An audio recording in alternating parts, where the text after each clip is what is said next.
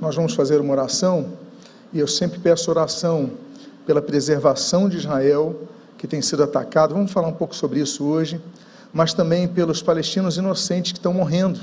Sabemos que Israel está contra-atacando, entendemos que Israel está buscando eliminar os terroristas do Hamas, sabemos disso, mas entendemos que em toda a guerra, na Primeira Guerra Mundial foi assim, na Guerra Civil Espanhola foi assim, em toda a guerra inocentes morrem.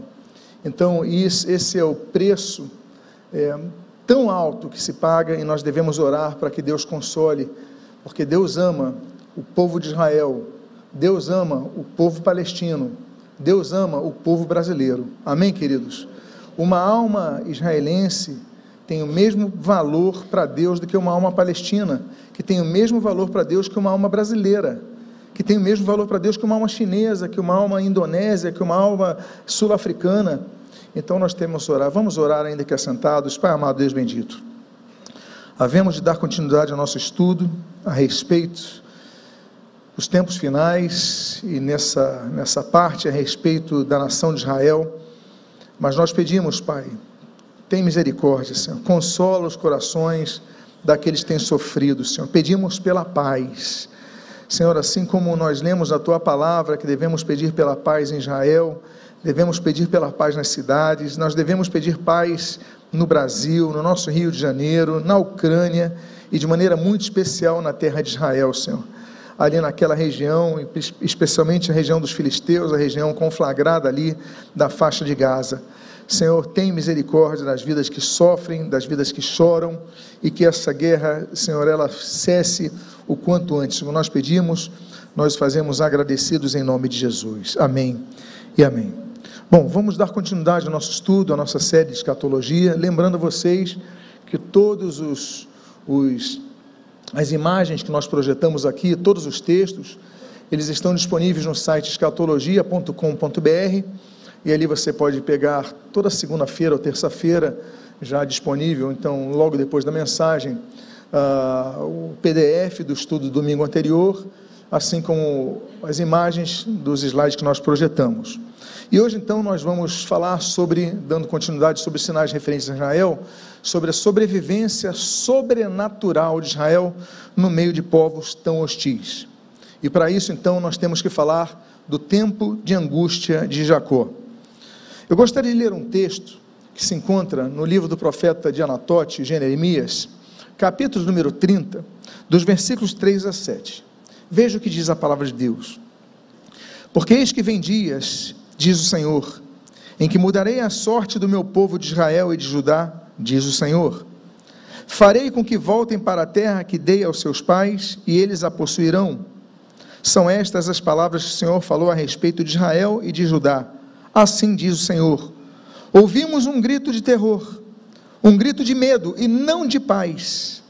Perguntem e vejam se um homem pode dar luz uma criança. Porque então vejo todos esses homens com as mãos na cintura, como se fossem uma mulher que está dando à luz. E por e porque se tornaram pálidos todos os rostos? Ah, que grande é aquele dia, e não há outro semelhante. É tempo de angústia para Jacó mas ele será salvo dela. Essa é uma profecia, essa profecia de Isaías, ela traz um alerta para o povo de Israel sobre um tempo muito difícil que aquele povo passaria e viveria após eles regressarem à terra, depois do período de cativeiro, de exílio entre as nações. Então esse período, ele é chamado de o tempo de angústia de Jacó. Agora essa profecia que nós lemos, é o que nós podemos é, chamar, enquadrar, denominar de profecia com intervalos proféticos. Ou seja, essa profecia ela é dividida em quatro partes, essa profecia que nós lemos, que abrangem quatro períodos diferentes na história. Primeira fase dessa profecia, ela foi cumprida com as aliotes, com as ondas de migração uh, judaicas da terra de Israel, principalmente depois de 1882. Veja o que diz, voltemos ao texto do versículo 3, no seu início. Diz a palavra de Deus: Porque eis que vem dias, diz o Senhor, em que mudarei a sorte do meu povo de Israel e de Judá, diz o Senhor, e farei com que voltem para a terra que dei aos seus pais. Ou seja, as ondas de migração que começam de maneira mais forte no início do século XIX, no século XIX, elas então já têm o seu cumprimento dessa primeira parte da profecia de Jeremias, capítulo 30. Aí nós temos a segunda parte dessa profecia, que foi cumprida com o surgimento, com o estabelecimento da, do Estado de Israel em 1948. Veja o que diz o versículo 3 na sua continuação: E eles a possuirão.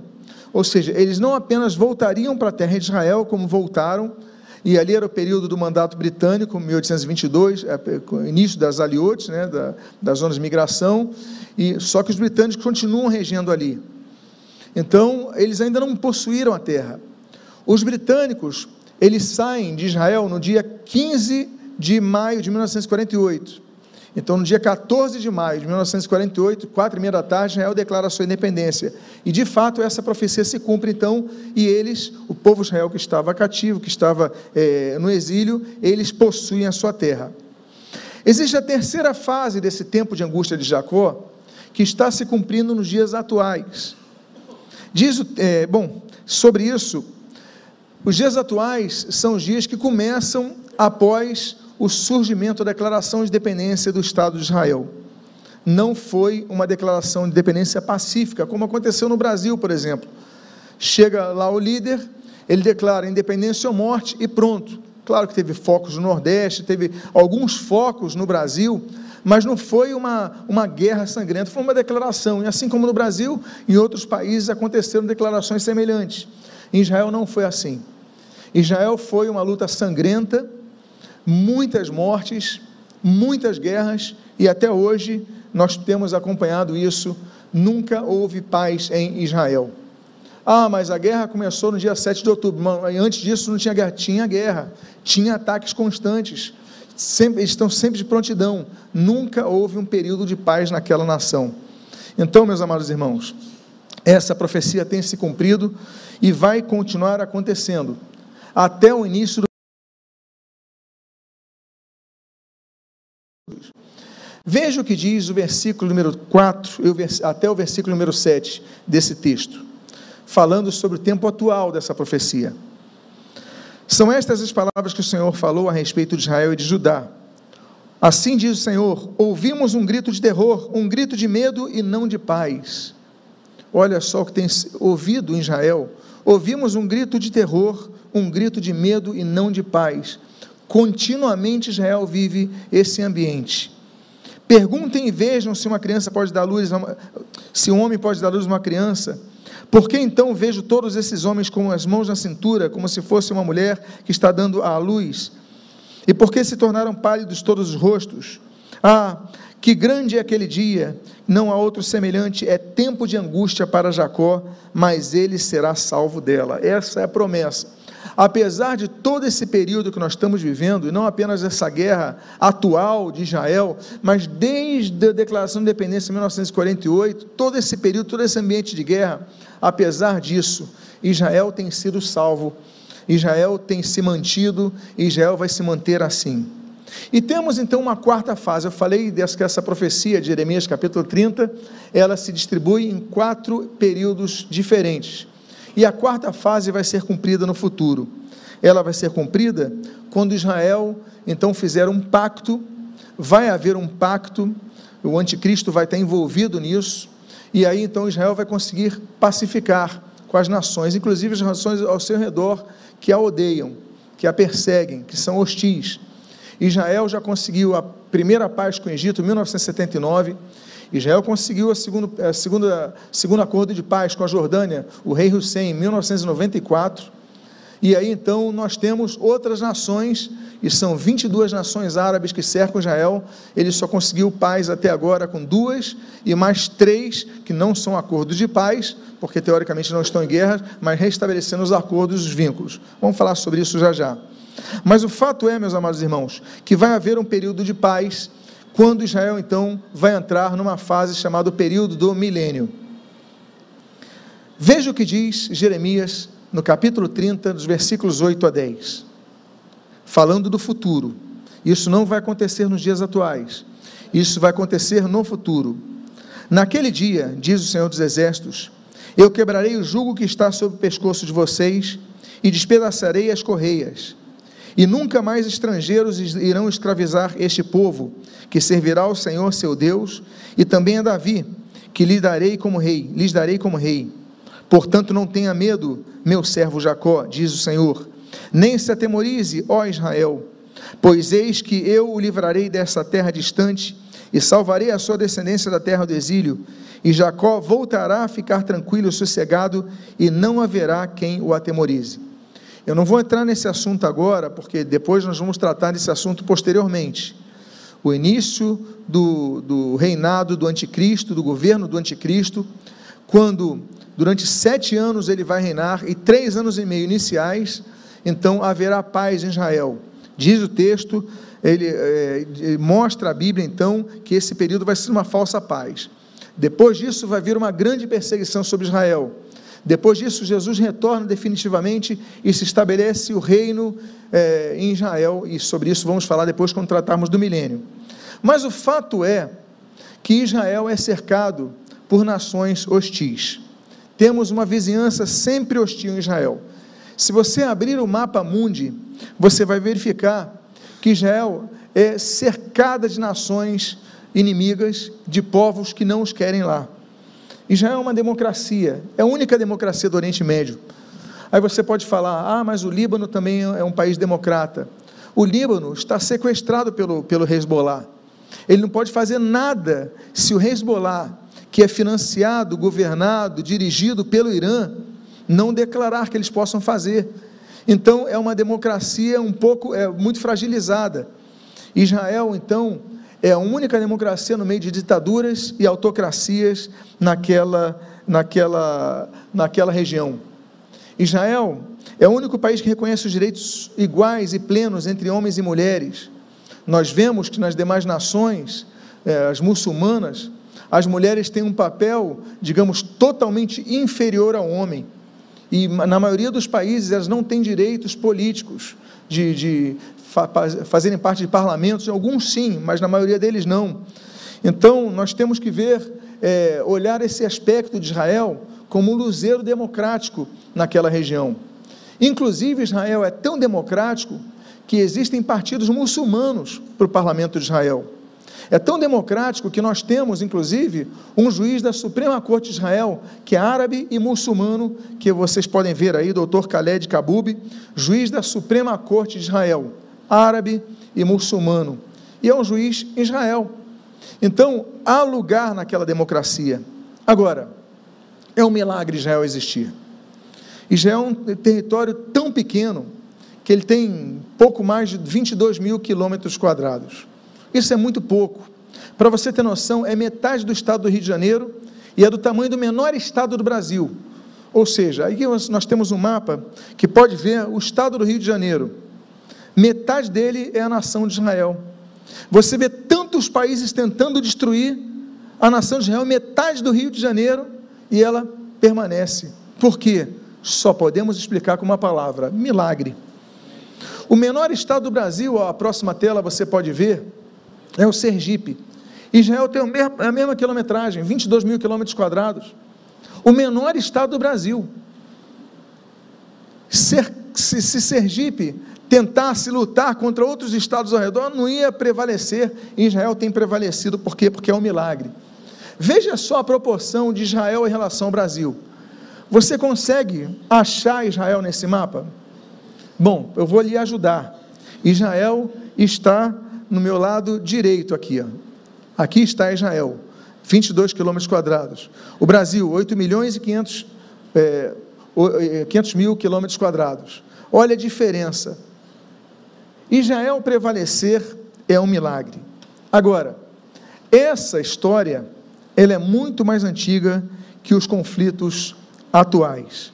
A animosidade de Israel com seus inimigos, ela vai de tanto tempo que até um dos salmos, um dos salmos de Asaf, eles declaram que o objetivo dos seus inimigos é a extinção dos judeus. A meta de extinção dos judeus não é algo criado pelo Hamas, não é algo pregado pelos iranianos, não é algo que foi levantado ali desde o plano de partilha da Palestina de 1947 e depois da declaração de independência de Israel em 1948, não. É muito mais antigo que isso. O salmista Asaf, ele declara no Salmo 83 o seguinte: Os teus inimigos se alvoraçam, e os que te odeiam levantam a cabeça. Tramam astutamente contra teu, o teu povo e conspiram contra os teus protegidos. Eles dizem: olha o que, que eles dizem Venham, vamos riscá-los da lista dos povos, e que ninguém mais se lembre do nome de Israel. Não parece que é dos dias atuais do Ramais isso? Vamos riscá-los entre os povos, nomes entre os povos, que ninguém mais se lembre do nome de Israel, pois tramam de comum acordo e firmam aliança contra ti. São as tendas de Edom uh, e os ismaelitas, Moabe e os agarenos, Gebal, Amon e Amaleque, a Filistia, o que é a Filistia? Faixa de Gaza, o povo que habita na faixa de Gaza, os filisteus, a Filistia, com os habitantes de Tiro, que são lá do Líbano.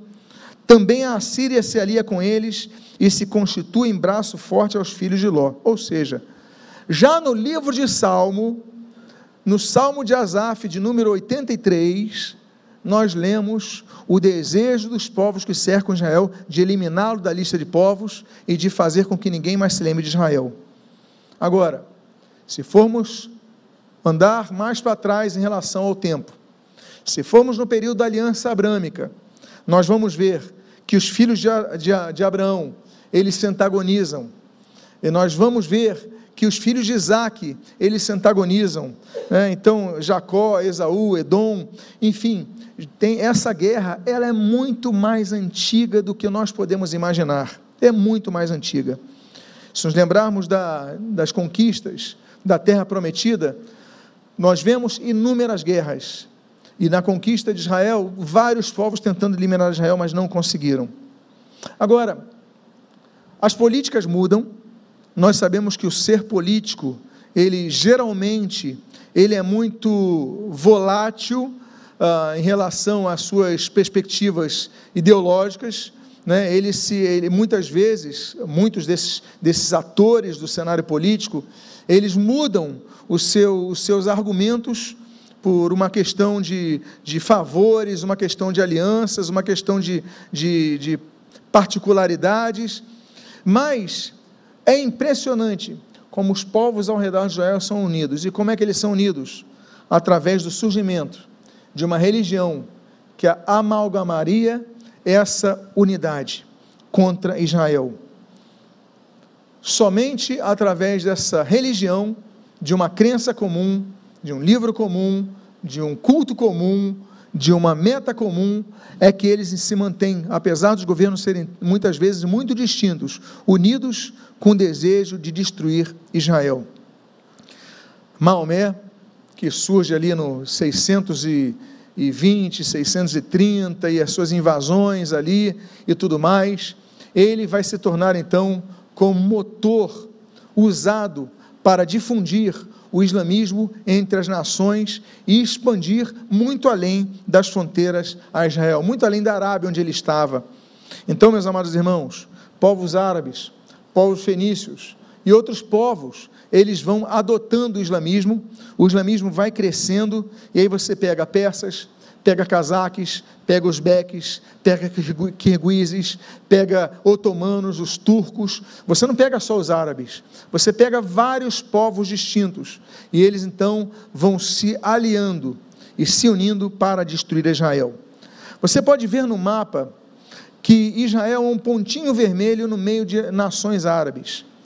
Todas essas nações são nações árabes, todas elas estando aqui na Península Arábica, no norte da África, ou no chifre aqui da África, não importa, são nações árabes, Síria, Iraque, Síria, Iraque, Jordânia, é, Kuwait, Emirados Árabes, Bahrein, Catar, Omã, Iêmen, Egito, Líbia, Tunísia, Argélia, Marrocos, Saara Ocidental, Mali, Chad, é, República Centro-Africana, Sudão do Norte, Eritreia e Somália, e Djibouti.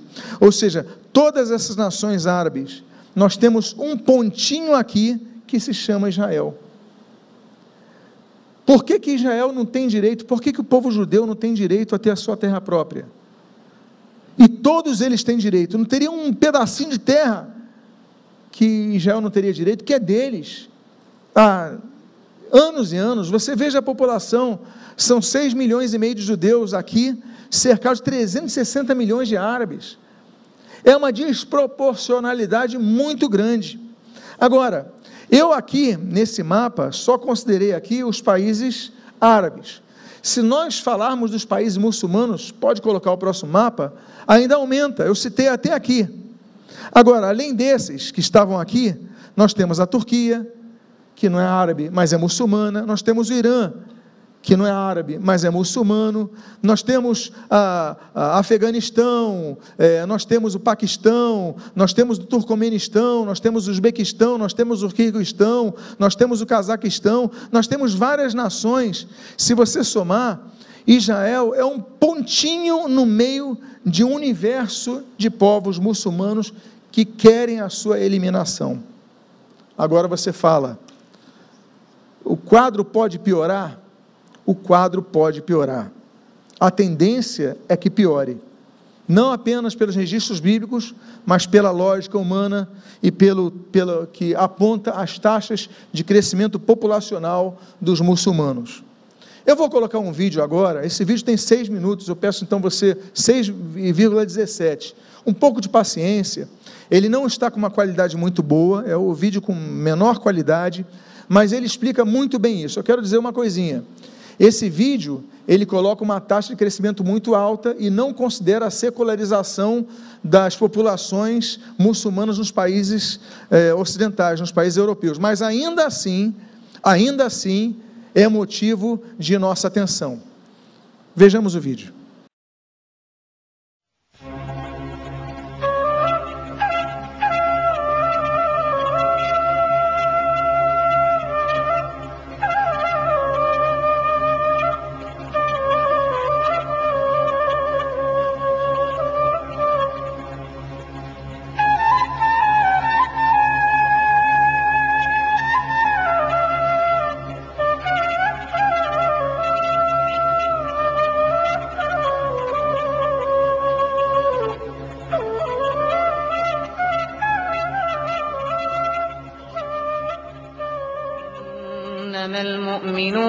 الذين آمنوا بالله ورسوله ثم لم يرتابوا ثم لم يرتابوا أولئك هم الصالحون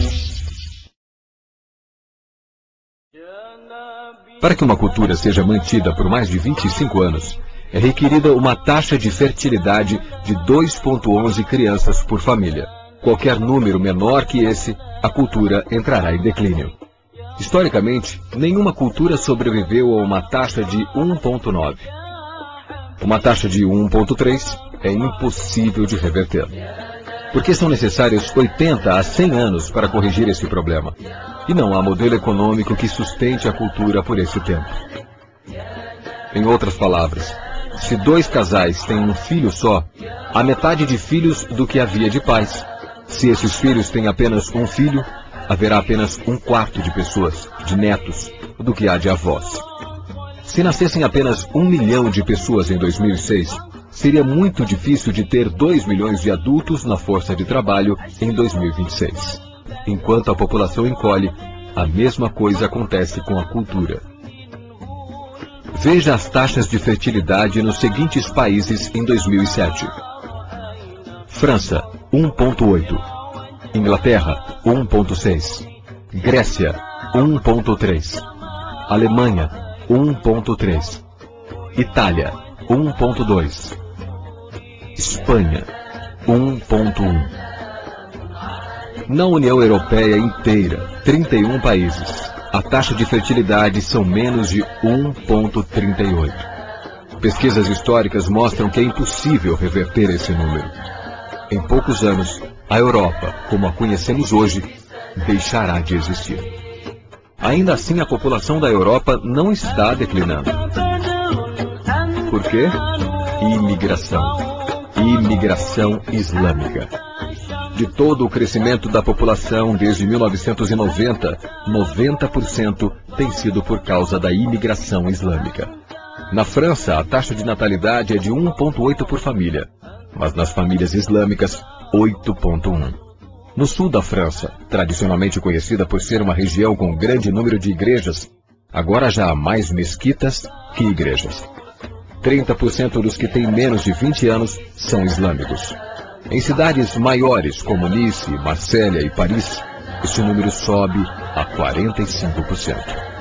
Em 2027, um em cada cinco franceses será muçulmano. Em apenas 39 anos, a França será uma república muçulmana. Nos últimos 30 anos, a população muçulmana da Inglaterra cresceu de 82 mil a 2 milhões e 500 mil. Um crescimento de 30 vezes. Há milhares de mesquitas. Muitas eram igrejas.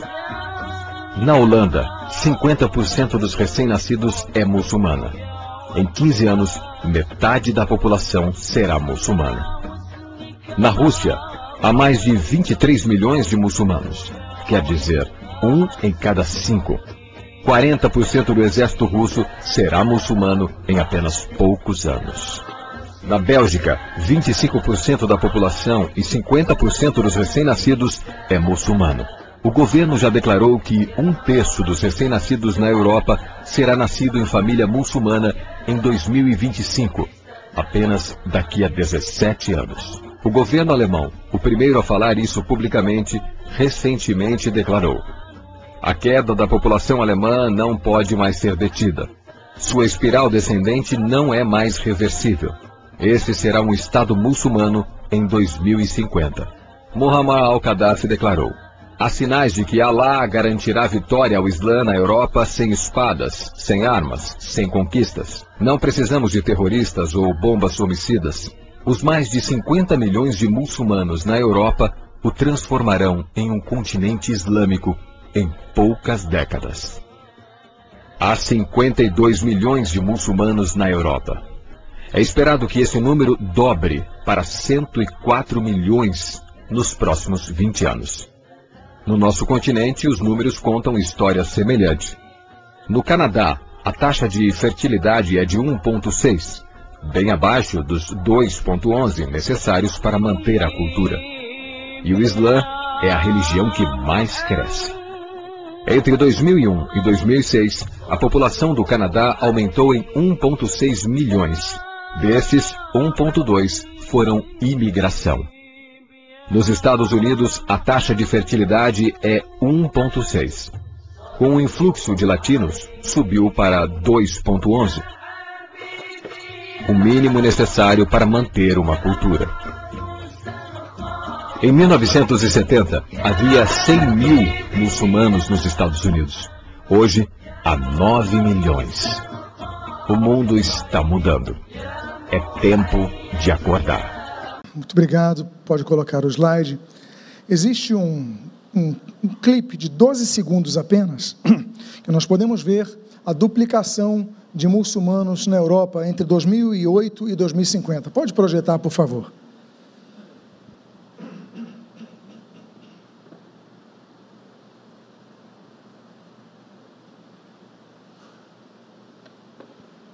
Então veja esse gráfico. Em 2018 eram 5%, e as perspectivas, de acordo com a Pew Research Center, no crescimento uh, dos muçulmanos, populacional dos muçulmanos na Europa, é que em 2050 sejam 11% da população da Europa. Na Suécia, esses daí são os países que mais, mais demonstram esse crescimento. Suécia, vamos ter 20% dos suecos vão ser muçulmanos nesse período ali de 2050. Na França, serão 17%. Na Alemanha, serão 11%. E em Portugal, 2,5%. Tem um dado que eu peguei agora, no dia 8 de novembro, ou seja, semana passada, da Folha de São Paulo. Então, isso aí tem uma semana. Tem, tem uma semana, tem, tem duas semanas é escrito por Ana Virginia Balousier, que fala que o mundo com 8 bilhões será mais religioso e muçulmanos colarão nos cristãos. Eu vou para o terceiro parágrafo dessa reportagem, que diz o seguinte: a palavra-chave para entender essa dinâmica, demografia. diretor associado do Pew, Conrad Hackett, estima que os seguidores do Corão passarão de 1 bilhão, 1.8, 1.8 bilhão em 2015 para quase 3 bilhões em 2060, expandindo-se duas vezes mais rapidamente do que a média da população geral. Então, e aqui ele continua dizendo: a principal razão dessa tendência é a dinâmica demográfica. Os muçulmanos têm mais populações jovens e mais filhos por mulher do que qualquer outro grupo religioso. Então, meus amados, nós temos que entender o seguinte: o mundo ficará cada vez mais contrário a Israel. As manifestações que nós vemos de 100 mil pessoas em Londres, de 20 mil pessoas em Paris, grande parte são de gerações de pais muçulmanos, de avós muçulmanos, que estão ali é, naquele, naquela, naquela postura antissemita para a destruição de Israel. Impressionante, então, continua, pode continuar o slide, por favor. Essa impressionante, mas esperada, quebra de animosidade entre os povos de maioria muçulmana com Israel já foi iniciada. 25 países não reconhecem Israel. Na verdade, são 28. 25 são muçulmanos e três não muçulmanos: Coreia do Norte, Cuba e Venezuela. Tirando Coreia do Norte, Cuba e Venezuela, nós temos uma relação de 25 países que você pode ver aí que não reconhecem Israel como uma nação. E os seus descendentes estão espalhados pela Europa, estão espalhados pelo mundo e não vão reconhecer Israel, lutam pela destruição e aniquilação de Israel. Agora, nós temos que ver o seguinte: como nós podemos entender que um dia haverá um pacto de paz que permita que Israel viva em paz com esses países. Nós já começamos a ver isso com cinco nações, islâmicas que atualmente reconhecem o Estado de Israel. Isso era inimaginável em 1948 e hoje nós já podemos ver. Primeira nação a reconhecer Israel foi a Turquia.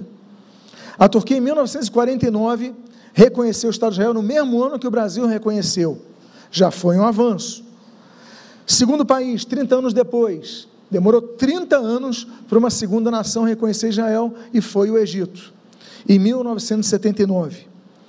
15 anos depois, então mais 15 anos, nós temos uma terceira nação árabe, que muçulmana, que reconheceu Israel, que foi a Jordânia, firmando um pacto de paz. 2020, há três anos atrás, nós temos Emirados Árabes Unidos e Bahrein fazendo, então, normalizando as suas relações diplomáticas com Israel. E, nos dias atuais, isso foi pausado, infelizmente, por causa da guerra com Hamas, Arábia Saudita, Marrocos e Sudão iniciaram essas negociações. Então, nós já temos uma profecia, a profecia que Israel vai viver em paz. Ela já demonstra essa possibilidade. Em 1948, nenhuma. Em 1949, uma. Em 1979, duas. Em 1994, três. Em 2025, em 2020, tivemos cinco nações. E agora nós temos algumas outras que estão demonstrando a plausibilidade, plausibilidade de Israel ter paz com seus e é, com as nações que o cercam. Agora, vários conflitos cercaram Israel. Vários conflitos para eh, a partir da guerra da independência. O retorno dos judeus para a sua terra e a declara, o plano de partilha da ONU de 1947 começou a gerar nos, nos povos árabes ataques contra as populações judaicas na terra de Israel. Israel declarou sua independência em 1948, no dia 14 de maio. E no dia 15 de maio, a independência foi declarada 14 de maio às quatro e meia da tarde. No dia 15 de maio, às oito e meia da noite, Egito bombardeou Tel Aviv.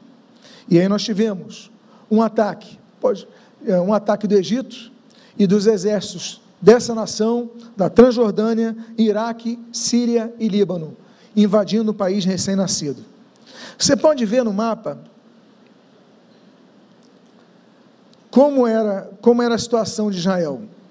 Aqui estava Israel e ataques do norte, no Líbano, Ataques do leste da Síria e do Iraque através da Jordânia, da Transjordânia, então, Aqui é a Jordânia atacando pelo leste e o Egito atacando pelo sul. Os ataques duraram de 15 de maio a 10 de junho de 48. Ou seja, foram ataques intensos. Como Israel poderia sobreviver? Aí você fala, não foram poucos soldados. Pode colocar o próximo slide. Nós vamos ter a quantidade de soldados que invadiram Israel um dia depois da independência. Um dia depois. Um dia e quatro horas depois mil soldados do Líbano, de 3 mil a 6 mil da Síria, 3 mil do Iraque, 4.500 da Transjordânia, 10 mil do Egito, fora voluntários sauditas, que eram mil, voluntários do Iêmen e voluntários árabes locais, que não temos os números especificados. Agora, como que Israel sobreviveu? Um dia de independência, você não tem um exército constituído. Você tem um exército no papel, mas você não tem tropas formadas. Israel sobrevive por milagre. Em primeiro lugar, os grupos paramilitares que defendiam as populações judaicas locais contra os ataques árabes durante as imigrações, Haganá, Palmar, Irgun e Lei, eles então foram como se fossem seguranças locais, como se fossem milícias locais, eles começaram a defender contra exércitos estabelecidos, com tanques, com aviões, com, com tropas treinadas. Eu estou falando de principalmente quatro grupos paramilitares que não se uniam, estavam ali em regiões separadas. Agora, apesar disso, só havia 35 mil judeus, a mão de obra para a guerra eram todos judeus. Como Israel se defenderia sem armamentos? Eles usaram armamentos que foram promovidos pela, pela, pela, pelo contrabando por um dos, desses grupos, o Haganá principalmente, e pelos funcionários britânicos que foram, quando saíram dia 15, eu volto a dizer, Independência de Israel, dia 14 de maio, quatro e meia da tarde. 15 de maio, na parte da manhã, os ingleses partiram. 15 de maio, oito e meia da noite, os, os, os egípcios bombardearam. 16 de maio, as tropas invadem Israel. Como é que ela vai fazer? Ela pega as armas que os, que os britânicos deixam, que são 3.600 metralhadoras, 20 mil rifles, mais 10 mil rifles com 50 balas cada um. Olha só a quantidade: nove aviões, dois tanques, é, na verdade, cinco tanques e alguns navios com vazamento. Essa fonte eu peguei de Lapierre e Collins, do livro escrito chamado Ó Jerusalém, de 1973. Por isso que realmente não tinha como sobreviver Israel. Pode avançar, por favor, o próximo slide. O general britânico Bernard Montgomery, um herói renomado, ele declarou sobre a situação de Israel quando os povos invadiram. Ele disse: Não há meios para que a pequenina nação judaica sobreviva. Não havia possibilidade. Pela lógica, pela estratégia militar, Israel teria acabado em 1948. Pode avançar o próximo slide, por favor.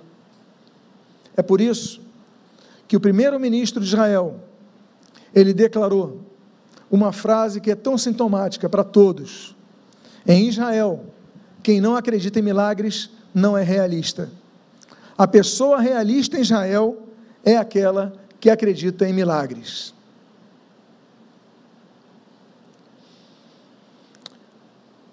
Agora, por outro lado, como Israel sobrevive? Milagre, os seus os judeus que estavam lá, armados com poucas armas, eles começam a se defender. Agora, além disso, como Israel vira um Estado, nações começam a ter contato com o Estado de Israel e negociar diretamente com Israel. Agora, não tinham como, como contra-atacar. Então, o que acontece? O presidente Truman, nos Estados Unidos, ele faz um plano, uma operação, e ele convoca, faz uma convocação interna ali na, no, no, com, a, com a aeronáutica americana. Ele pergunta: quantos aviadores nós temos aqui judeus que se dispõem a cruzar o Atlântico, cruzar o Mediterrâneo e batalhar pela terra de Israel? Nós cedemos os aviões. 30 judeus americanos se disponibilizam. Então, num, num ato sigiloso, num ato não oficial, entre presidência e o Ministério da Defesa, 30 pilotos judeus americanos, eles então embarcam para defender Israel. E aí então, o que, que o presidente Truman faz? Ele viola um pacto, ele viola um acordo, ele podia receber impeachment por causa disso. Essa, essa unidade foi chamada de Mahal, e o comandante, depois que descoberto, perdeu a cidadania americana. Ele só foi perdoado pelo presidente Bill Clinton em, mil, em 2011, para você ter noção como demorou isso acontecer. Bom, Estados Unidos cederam 30 aviões. A Tchecoslováquia, na Operação Balak, ela vendeu, num período de dois anos, 86 aviões, sendo que só 18 estavam voando. As outras peças foram embarcadas por navio, mas Israel começou a montar sua frota aérea. Apesar disso, Israel foi crescendo, pode avançar, ela vence a guerra, Israel vence a guerra e aumenta o seu território em 23%. A exceção, Jerusalém Oriental. Jerusalém Oriental, onde fica o Muro das Lamentações, onde fica a Cidade Velha, ela foi ocupada pelos jordanos e ficou com os jordanos por 19 anos, até a Guerra dos Seis Dias, quando Israel recuperou a sua, a sua capital, que é perpétua, eterna, eterna, perpétua e indivisível, capital de Jerusalém. Outras guerras viriam, 1953, 56, 1967, que é a Guerra dos Seis Dias, 1973, que é a Guerra do Yom Kippur, mas Israel sempre prevaleceu. Surgiram guerras contra o Líbano, surgiram guerras contra o LP, que, que hoje depois se tornou Fatah, que depois reconheceu o Estado de Israel. Surgiram guerra contra o Hezbollah, surgiram guerra contra o Jihad Islâmica, contra o Hamas, que é a guerra que existe hoje, mas Israel tem sobrevivido. Agora, sobre a guerra de hoje, que nós vemos hoje, nos dias atuais, a guerra do Hamas. Em primeiro lugar, não pense você que o Hamas ele só tem a ideia sanguinária e genocida e terrorista de eliminar o povo de Israel da face da terra. Não pense você isso. Tem um vídeo de um minuto e meio aproximadamente que eu vou colocar para vocês, para que vocês vejam qual é o real objetivo do Hamas. O objetivo do Hamas hoje está focando em Israel, mas não é só isso não. Vejamos o que mostra o vídeo. يصطفيكم الله لنفسه ولدينه لتكونوا قاطرة الأمة لمرحلة الاستخلاف والأمن والتمكين بل والفتوحات الدعوية والعسكرية التي ستفتح عواصم العالم بأسره وعما قريب إن شاء الله. ستفتح روما كما فتحت القسطنطينية ببشارة نبينا محمد صلى الله عليه وسلم.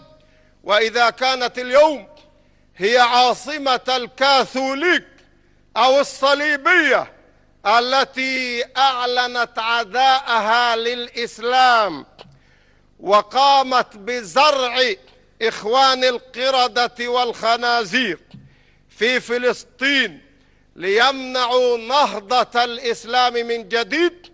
ستكون عاصمتهم نقطة متقدمة للفتوحات الإسلامية التي تنساح في أوروبا كلها ثم تلتفت إلى الأمريكتين بل إلى أوروبا الشرقية.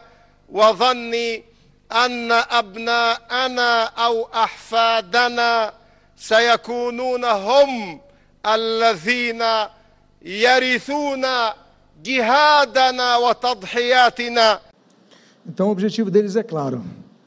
Começa com Israel, a aniquilação do Estado de Israel, e depois, através dos descendentes, irem tomando as capitais da Europa e aí todo mundo, inclusive as Américas. Eu não preciso falar sobre isso, eles mesmos falam. Entre 7 e outubro, então, deste ano, há poucas semanas, há três semanas, os terroristas do Hamas invadiram Israel, os números atuais, que eu tenho atuais, são de 1.402 pessoas assassinadas e 242 assassinadas, é, é, sequestradas, pelo simples fato de serem judeus. Mataram porque eram judeus. Sequestraram porque eram judeus. Isso lembra o que para você? Então, nós temos os últimos dados atualizados, que são 1.402 mortos em Israel, 9.400 mortos na faixa de Gaza, segundo o Ministério da Saúde, controlado pelo Hamas. 242 israelenses permanecem sequestrados, sendo 32 crianças. O Hamas nunca deixou de lançar foguetes a Israel. Desde o dia 7 de outubro foram 8.500 foguetes. É que o pessoal só fala o bombardeio de Israel, o bombardeio de Israel. E os bombardeios do Hamas? Você ouve eles falando sobre isso? 8.500. Dá uma média aí de um foguete a cada três minutos. É muito foguete. Ah, mas estão cortando os combustíveis por causa dos foguetes. Eles têm que terminar o alimento dos foguetes.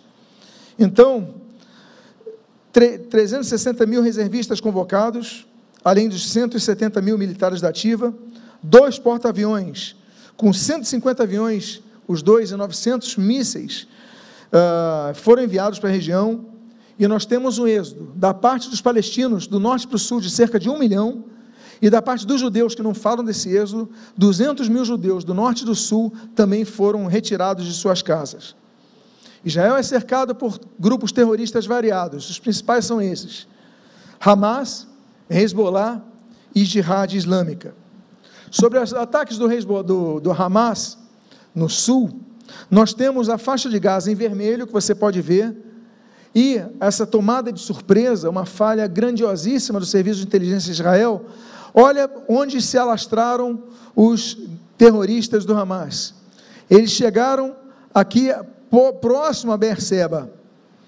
Então, essa foi, esse foi o local dos ataques que geraram, além dos feridos, 1.402 mortos ali no território de Israel. No norte de Israel, o Hezbollah, ele atacou essa faixa daqui. E só que ele ainda não entrou com massa em guerra. O Hezbollah tem muito mais armamento, mas muito mais armamento que o Hamas. E está sendo controlada a situação, pelo menos por enquanto, assim como, principalmente, ainda continuam bombardeando, Israel está contra-atacando, mas ainda não entrou em conflito de invasão de terras. Os ataques são só por foguetes. Agora, nós temos a situação da Jordânia. A Jordânia é um barril de pólvora, mas a situação, até o presente momento, está controlada na Cisjordânia. Quero lembrar vocês, a Cisjordânia, esse trecho daqui, aqui a faixa de Gaza em azul, a Cisjordânia, esse trecho daqui. Nos trechos em verde são as populações palestinas. Nessa área, nós temos 3 milhões de árabes. Ou seja, é um barril de pólvora. Está controlado, já morreram 120 palestinos. E eu digo para você, está controlada, por quê? Porque a situação podia sair de controle se não fosse a administração do Fatah, que está evitando essa guerra. Aí você fala, bom, então isso está se concentrando ali junto ao território de Israel. Na semana passada, nós fomos surpreendidos com um ataque do Iêmen, de um, de um míssil balístico, pelos Houthis. Houthis, um grupo guerrilheiro, terrorista, que está tentando tomar o poder do Iêmen, já tomou a capital, já tomou as principais cidades. Eles já lançaram um míssil interbalístico, que ele foi pelo Mar Vermelho, como você está vendo na, na, na, na seta, e Israel interceptou com seu míssil Arrow, foi um teste, primeiro teste de Israel com esse míssil Arrow 3, 3 e ali então eliminou esse, esse míssil. No dia 2 de novembro, hoje é que dia, meus irmãos, você pode me lembrar? Cinco. Dia dois, fazem quantos dias? Três dias. O parlamento da Argélia, ela votou 100 votos dentre 100 parlamentares, ou seja, unanimamente, unanimemente, ela votou para o presidente declarar guerra contra Israel. Isso tem três dias. O presidente ainda não declarou. Agora, eles são muito equipados. Eles têm uma força aérea com Sukhoi 58 aviões Sukhoi 30, eles têm 55 aviões Sukhoi 24, eles têm uma força aérea grande. Então nós temos que orar para que essa guerra acabe, nós temos que orar para que isso acabe, nós temos que orar. O, o primeiro-ministro Israel já falou: olha, a gente só vai parar os ataques, só dá uma trégua quando eles devolverem nossos reféns. Cadê os reféns? Cadê as manifestações na Europa para soltar os reféns? Você não vê isso. É um contrassenso absurdo. Então, Tão absurdo quanto isso são os países que não condenam o Hamas como um grupo ter é, terrorista. Consideram o Hamas, até a presente data, um grupo terrorista. Israel, Estados Unidos, União, é, União Europeia, Japão e Canadá. Agora, não consideram o Hamas como terrorista. A ONU, o Brasil, infelizmente, vergonhosamente, a Rússia e a Aí você vai ver quantos, quantos, o pastor estava comentando comigo domingo passado, que o presidente brasileiro, ele falou o seguinte, e eu ouvi depois na rádio, uma coisa impressionante, ele falou o seguinte, eles não são terroristas, os atos dele foram terroristas, ele até mencionou, então a pessoa rouba, mas não é ladrão, a pessoa mata, mas não é um assassino, a pessoa comete atos terroristas, mas não é terrorista. Que, que antilógica é essa? Bom, guerras envolvendo Israel após a independência, você fala como esse país sobreviveu. Aqui está quem iniciou o conflito. Eu falei para vocês em 1948. Então, nós temos aí é, Egito, Jordânia, Síria, Líbano, Iraque. Quem foi atacado? Israel. Até 67 conflitos com Fedaim, Israel foi atacado. 67, Guerra dos Seis Dias. Israel foi atacado. Guerra do Atrito, 1967 e 1970. Guerra do Yom Kippur, 1963. 1971 a 82, insurgência palestina no sul do Líbano. Nós temos ali 85 a 2000 conflitos no sul do Líbano, a primeira intifada, a segunda intifada, guerra do Líbano, primeira guerra de Gaza, operação de Gaza, segunda guerra de Gaza, conflito com os palestinos, guerra do Hamas. Israel sempre sendo atacados. Então, quando é que virá a paz? Golda Meir, que foi primeira-ministra de Israel, no Clube Nacional de Imprensa em Washington, em 1957, ela declarou uma frase que é muito correta. Ela disse: A paz virá quando os árabes amarem os seus filhos tanto quanto nos odeiam. Se os árabes amarem os seus filhos como odeiam Israel, a paz chega segundo ela falou, e falou muito bem falado. Esse conflito, ele pode ainda ser amplificado. Eu citei o parlamento da Argélia, eu citei a chamada, não citei, mas eu digo para vocês, o embaixador, eh, os embaixadores turcos já foram chamados para Ankara, na, na, na Turquia, os embaixadores de outros países estão sendo chamados. A Bolívia rompeu relações ainda que não tenha nenhuma expressão em relação a, a, uma guerra contra Israel, mas rompeu relações com Israel mais uma vez. E aí nós temos a declaração, diante da chegada dos porta-aviões eh, norte-americanos na costa de Israel, do ministro das Relações Exteriores do Irã, ameaçando ah, entrar em guerra contra Israel. Vejamos o que ele declarou num vídeo de 30 segundos. Agora eu chamo a sua atenção para uma última notícia. Autoridades do Irã afirmaram que o país prepara uma ação preventiva contra Israel. De acordo com o ministro das Relações Exteriores do Irã, a ação, que não teve detalhes revelados, deve acontecer nas próximas horas. A decisão foi tomada após uma reunião no Líbano com o líder do Hezbollah. Nos Estados Unidos, o Pentágono também deixou 2 mil soldados de prontidão para serem enviados a Israel. Então vocês veem o barril de pólvora. Agora, nós falarmos do Irã é, apoiando Hezbollah, nós falarmos do Irã ah, apoiando ah, apenas os ataques do norte, é falarmos apenas uma parte da realidade. Porque nós falamos assim, o Irã, ele financia e apoia o Hezbollah no norte de Israel, mas o Hamas, sul de Israel, não é financiado pelo Irã. Quem disse isso? Quem disse que o Irã também não está financiando o Hamas? Bom, eu não vou citar uma autoridade norte-americana para falar sobre isso, nem uma autoridade israelense para falar sobre isso.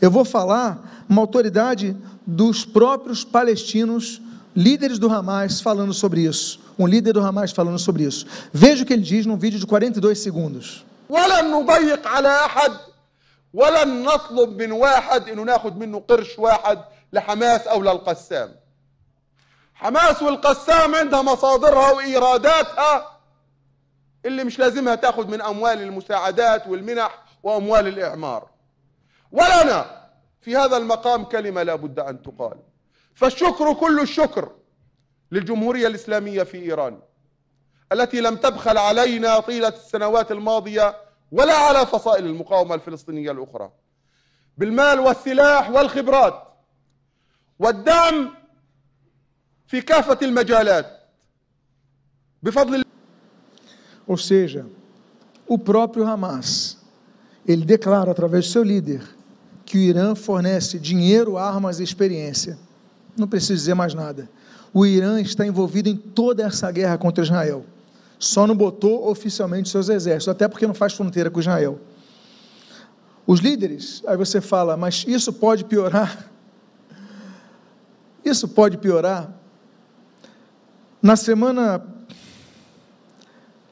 passada, dia 25 do mês passado, hoje é dia 5, há 10 dias atrás, houve um encontro dos líderes dos três piores inimigos, três, os três grupos terroristas que querem destruir Israel, em Moscou, com o chanceler Sergei Lavrov, para pedir apoio da Rússia. A Rússia recebeu os três líderes terroristas.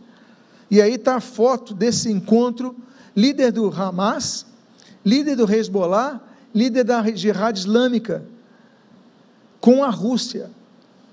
Nós temos, de um lado, apenas os Estados Unidos apoiando Israel e a União Europeia, de maneira um pouco mais indireta, mas ainda que de maneira politicamente efetiva. Mas do outro lado nós temos o Irã, no outro lado nós temos uh, os países árabes todos, e nós temos agora uma mãozinha da Rússia dando um certo apoio, ainda que de maneira, ainda, ainda esperamos que não mais do que isso, de maneira é, pontual, apenas pontual nesse sentido. Mas apesar de tudo isso, Israel não deixará de existir. Apesar de tudo isso, Israel permanecerá na sua terra e não voltará a outras nações. É interessante notar que o exército de Israel tem um nome peculiar. Veja qual é o nome de Israel: Forças de Defesa de Israel. Esse exército ele foi criado desde o início da sua fundação com esse nome, Forças de Defesa de Israel, porque Israel sabia que precisaria sobreviver, se defender para sobreviver, não era para atacar, não é forças de ataque, não são forças armadas, são forças de defesa. O objetivo de Israel é só se defender, e esse é o propósito. Desde 2011, se não fosse o domo de ferro, creio eu, creio muitos, que Israel já não existiria pela quantidade de foguetes que são lançados contra Israel. O domo de, do, do domo de ferro, que foi lançado em 2011, ele tem eliminado mais de 90% dos foguetes enviados contra Israel. Eu tenho aqui um dado de Jerusalém Post, 2012, é um dado antigo, já tem mais de 10 anos. Mas foi assim que foi lançado esse sistema. 90% dos mísseis lançados pelo Hamas, 2012. Você vê que a guerra é antiga. Só que eles não tinham invadido Israel, eles só lançavam foguetes. 90% neutral, dos, foguetes, 400 foguetes foram neutralizados. No ataque de 2014 do Hamas, eles mandaram 1.200 foguetes. E Israel interceptou é, percentual semelhante. Em 2021, Hamas lançou 4 mil foguetes. E o Domo de Ferro defendeu Israel disso. Até agora, presidente Data, nessa guerra, eles já falaram, já citei aqui, 8.500 foguetes, não param de lançar foguetes. O que, que Israel vai fazer? Ah, vamos parar de atacar? Vamos deixar eles só lançarem foguetes com a gente, ficar com nossos, nossos é, sequestrados? Não, Israel vai atacar. Tem que contra-atacar, não tem jeito, meus amados irmãos. Gostaríamos que dessemos flores e acabasse. Mas infelizmente, infelizmente e lamentavelmente, principalmente pelos inocentes que vão morrer, isso, essa guerra tem acontecido. E aí eu cito para vocês a Fundação de Defesa das Democracias, o FD. Ah, deixa. Tem um vídeo antes. Não, pode, pode voltar uma tela, por favor. Pode voltar uma, um slide, por favor, antes desse vídeo. Após 25 dias de guerra, no dia 31 do 10, então eu fiz isso na semana passada, esse, colhi esse dado desse site fdd.org, The Foundation for Defense of Democracies. O Hamas lançou 8.500 foguetes. E aí, sem contar os foguetes lançados do norte pelo Hezbollah. E aí nós temos um de um dado, né, tudo sobre defesa, sobre os foguetes lançados pelo Hamas contra Israel nas três primeiras semanas. Um minuto de duração esse vídeo.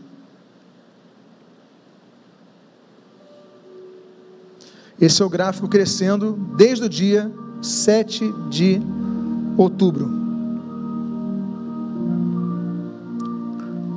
Olha a quantidade. O que Israel vai fazer? Vai ficar de braços cruzados? Ali estão os horários que os mísseis estão lançados.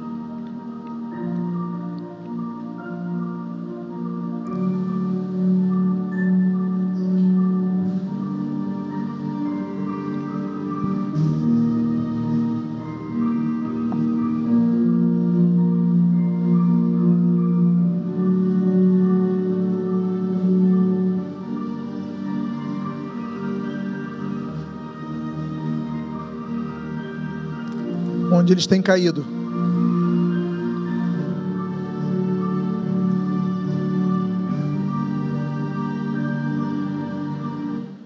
E aí nós temos até o dia 2 do 11 essa quantidade de foguetes lançados. E se não fosse o domo de ferro, Israel já tinha sucumbido.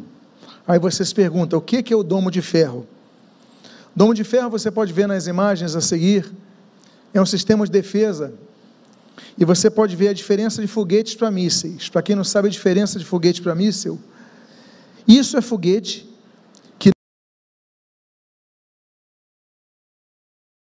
os mísseis eles seguem a uma ordem programada que pode ser programada antecipadamente ou programada no momento pelo calor dos foguetes ou dos mísseis.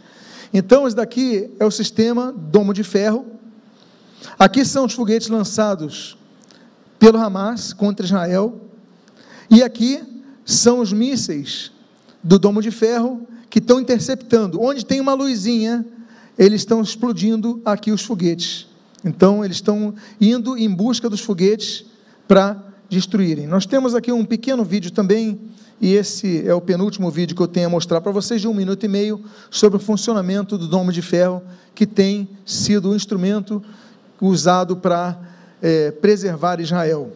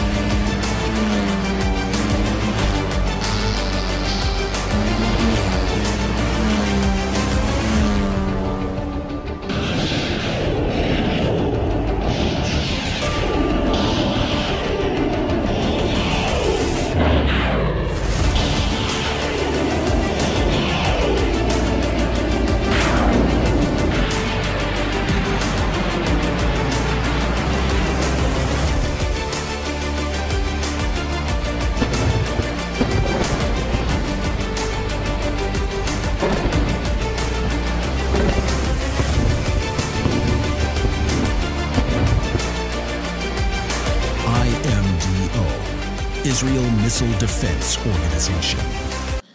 Agora, imagine o custo para Israel. Imagine o custo de, dos foguetes lançados pelo Hamas. Alguém está por trás financiando tudo isso.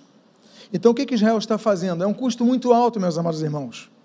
Eu vou colocar para vocês aqui a declaração de um novo armamento que Israel está testando agora, e declaração da conta do, do Instagram do Naftali Bennett, que foi o primeiro-ministro de Israel antes do Benjamin Netanyahu, isso em 1 de junho de 2022. Então, tem já um ano, e, um ano e poucos meses atrás. Diz o primeiro, então primeiro-ministro de Israel: o custo de interceptar um foguete, UAV ou morteiro é enorme. Uma vez que o sistema laser esteja completo em todas as suas camadas, o custo marginal de interceptar um foguete será de 2 dólares. Sim, isto não é um erro. 2 dólares de eletricidade por interceptação. E então, onde nossos inimigos nos empobrecerão, nós os empobreceremos. Eles vão investir, digamos, 20 mil dólares num foguete e nós vamos interceptá-los de graça. Eles também serão atingidos militarmente e os empobreceremos financeiramente. Na primeira fase será um laser de solo, e depois do ar e no futuro do espaço, para interceptar mísseis balísticos. Então Israel ainda não está usando essa arma, mas já estão desenvolvendo com os Estados Unidos um, um, um, um Iron Dome, só que para interceptar, não com mísseis caríssimos, caríssimos, mas com laser que vai custar 2 dólares a interceptação, apesar de tantos ataques. Os judeus se atêm às promessas bíblicas de que a violência vai se afastar da terra deles. Eles sabem da profecia bíblica de que um dia a paz vai vir naquele território. O que eles não entendem é que essa paz plena que foi citada na Bíblia pelo profeta Isaías, ela vai acontecer só no milênio. Isso eles não sabem. Eles não acreditam em Jesus, não acreditam que Jesus é a raiz de Davi que vai reinar em Israel.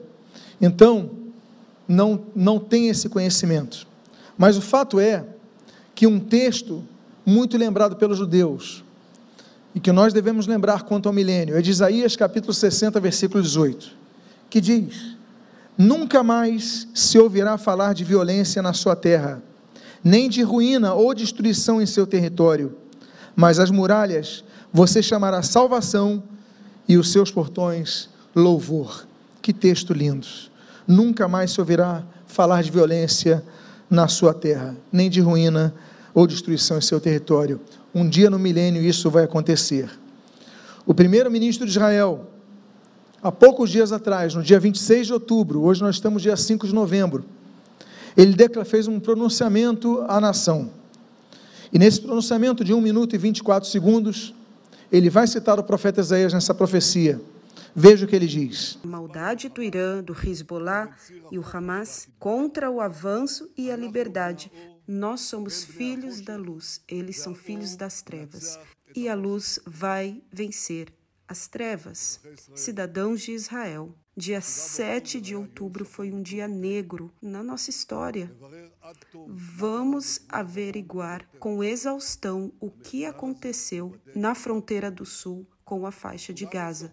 Essa situação será averiguada Todos vão precisar dar respostas, eu também vou precisar dar respostas, mas tudo isso vai acontecer somente depois da guerra. Como o primeiro-ministro, estou responsável pelo futuro dessa nação. Meu papel no momento é levar o povo de Israel para uma vitória esmagadora contra os nossos inimigos. É o momento de unir forças somente por um objetivo. Vamos assim cumprir as profecias do profeta Isaías, que disse: Não mais ouvirás de Hamas, de violência na sua terra, destruição nas suas fronteiras, e chamarás os seus muros de salvação e os seus portões grande louvor. Juntos vamos lutar e juntos vamos vencer. Então, o primeiro-ministro de Israel, no pronunciamento nacional, cita a profecia de Isaías, entendendo que esse é o momento de trazermos paz a Israel.